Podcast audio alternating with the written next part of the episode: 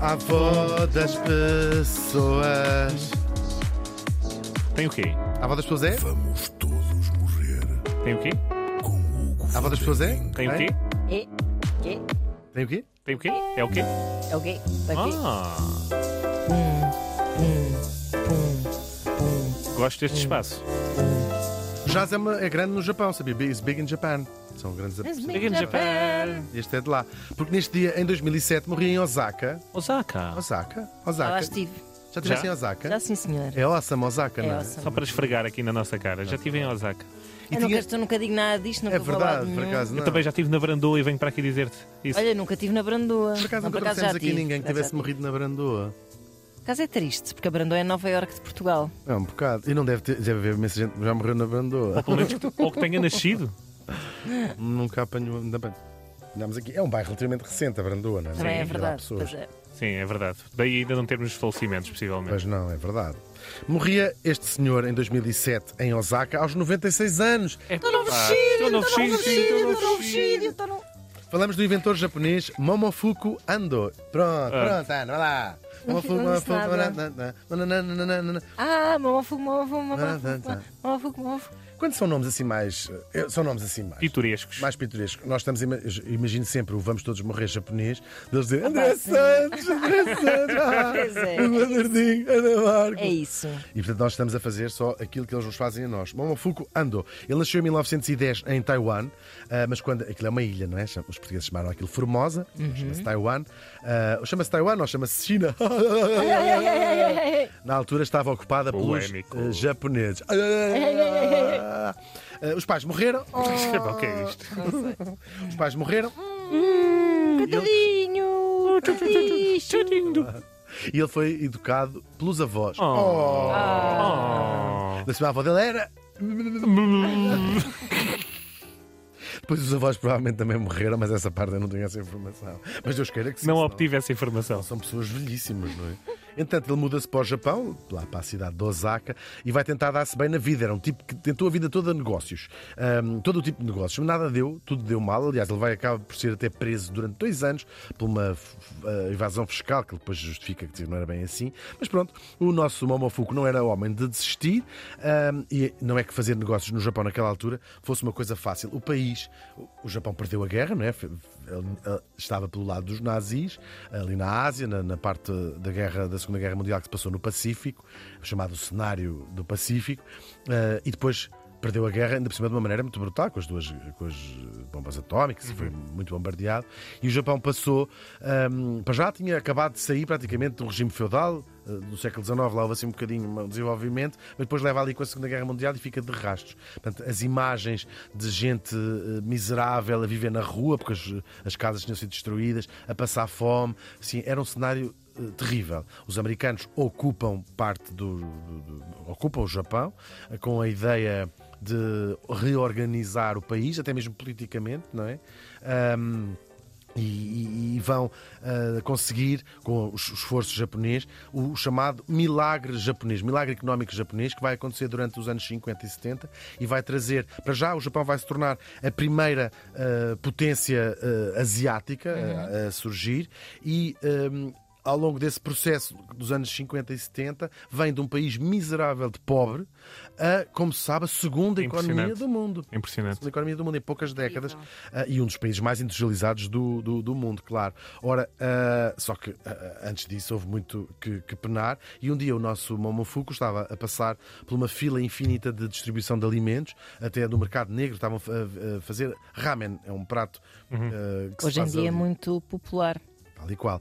E ele viu aquilo Muito tudo. popular aqui, na verdade, porque a moda do ramen Sim, é sim. É é cá. Sim, É mas é um, é um prato típico. Sim, sim, sim, vulgar, bem sei, bem sim, sei. Sim. E então ele viu aquilo e disse assim: as pessoas de facto são, ficam, são capazes de estar aqui. Comida e ficou com aquela ideia ah, na cabeça, sempre muito a pensar ah, no- no- no que era importante dar eh, as pessoas terem coisas para, para comer. Bom, e então ainda vai demorar uma década, mas ficou aquela ideia de criar qualquer coisa que fosse barato e simples para as pessoas comerem. Ele fecha-se numa cozinha e lá consegue, depois de muitas tentativas. Onde é que isto vai dar? E está, está- há, há- há um museu onde A está sorda. as coisas É, que ele, sim, estou curioso para saber onde é que isto vai dar. Sim, e ele pega na ideia do ramen e vai tentar fazer uma massa que depois de desidratada e cozida e frita de maneira especial, consiga-se pôr em água e em dois ou três minutos volte a ficar com a consistência de ramen e com o sabor que ele fizesse. E é assim que este tipo inventa os noodles Pois. instantâneos. É. Sim, que mudei o, uh, o cenário ali na- no Japão. Eles não eram originalmente particularmente baratos em comparação com nude- noodles. Nudez. Nudez. frescos. Mas, uh, Então, Toda a gente sabe que os nudez frescos são muito mais em conta. São mais em conta. Ah, isto é baseado, claro, no, no Mas tal- agora vais a um supermercado e compras um pacote de coca. Tal e qual. É mesmo É. verdade. É menos de um. Coca quer, quer dizer. Eu acho que é né? menos de um euro. É menos, acho que acho que é menos de um euro. menos de um euro, Aqueles é pacotinhos de noodles assim. Tudo inventado por este nosso morto. Isto pega, claro, Mas no vocês prato. gostam disso? Olha, eu. É, uma, é prático, sei lá. Epá, não, safa. não é brilhante. Não é, pá, não é, não estou a sentir tipo, ah, estou aqui a comer o sabor. de- Não, é, está-se bem. Hum. É Mas como é uma canja. fez- Sim, é um bocadinho. Epá. Sim, isto, isto pega no ramen, que é um prato tradicional. Aliás, é um prato tradicional. É um bocadinho como, não sei qual é o exemplo português, porque muda de cidade para cidade a maneira como é feito. Fundo, isto, nós comemos o, o ramen até muitas vezes seco, não Uhum. é? Como se fosse uma, ma- uma massa italiana. Exato. Mas isto originalmente é uma sopa.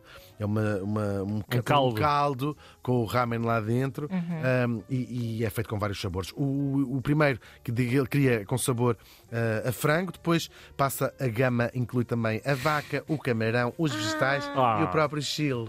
O Chile. Chile. É mais, gosto muito. mais picante. Tenho Gostava muito de ir ao Chile, por acaso. É verdade. E assim nasceu a empresa dele, que se chama-se Nissin, e foi logo um sucesso do caraças. Em breve isto vai fazer parte da cultura japonesa, primeiro para matar a fome, por de facto, por pouco dinheiro, Pois. e depois como uma refeição prática para a loucura da tal recuperação económica das pessoas começarem a ter empregos nos serviços, sobretudo nas grandes cidades, e terem aqueles 5 minutos, que nós sabemos como é que é no Japão, 5 minutos para comer em pé, eh, uma coisa que seja rápida e fácil de fazer. Basta juntar água quente a este produto. Entretanto, hum, isto eh, ali passou-se da, da sobrevivência, que era o- a base da, da- da economia japonesa, para eh, de facto uma sociedade de consumo e eh, segue-se o quê? O Japão depois vai fazer esse tal milagre económico que falámos há pouco, vai estar alicerçado nas exportações. Quando finalmente conseguiram estar fixes internamente, começam a, a- a exportar. Nós talvez já tínhamos perdido essa memória, mas nos anos 50 e 70, até esse milagre da exportação japonesa, eh, Made in Japan era a mesma coisa que hoje significa, já deixou, está a começar a deixar de significar. O Made in China, ou seja, Made, made in Japan significava coisas mal feitas, baratas, tecnologia copiada e mal copiada, eh, pe- coisas que se iam desfazer e, e deitar fora. Ahm, como, eh, até o Made in China está a deixar de ser isto. Eles, em poucas décadas, portanto, eh, de- Made in Japan mudou completamente o paradigma para significar o quê? Tecnologia de ponta, inovação e do melhor que há. Isto, claro, eh, há- de repente aparecem estas companhias que dominam os seus mercados, como por exemplo a Nintendo, fui buscar algumas exemplos só. Nintendo, a Toyota, a Canon, a Sony, a ASICS, a Shiseido até nos, nos sim, sim, cosméticos. é cosmético. Portanto, dominam a- a- as áreas todas e o Made in China vai acontecer a mesma coisa em termos Sim, tecnológicos sim, sim, também. Começam por fazer eh, cópias de, de tecnologia ocidental mal começam a- feita e depois começam a fazer com Depois aprendem a fazer aquilo e. e sobretudo mais barato, Claro. com uma mão de Claro. obra mais eh, barata, no caso da China.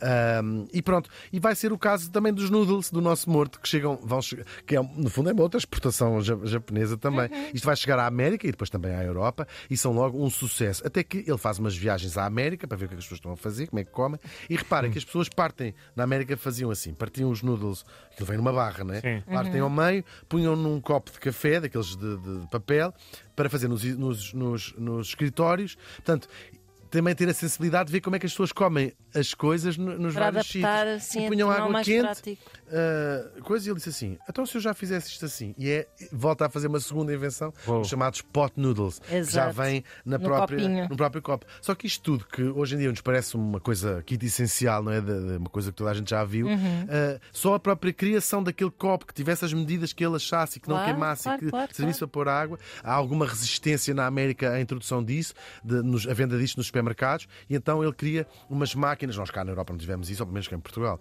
umas máquinas que vendiam os pacotes de pot noodles e depois tinham uma espécie de fonte de água a ferver Ah, para as pessoas fazerem, que depois foram distribuídos, estas vending machines. Ah, se a RTP tivesse uma máquina dessas, eu passava as manhãs a comer Comer noodles. Epá, eu Na não, acaso eu não. passava. Ah, ouve, agora é inverno. Dá-me aquela fome ali a meia Os da pot manhã. noodles, vou buscar uns pot noodles. Oh, André, mete aí uma música, vou buscar os pot Sim, noodles. depois está ali.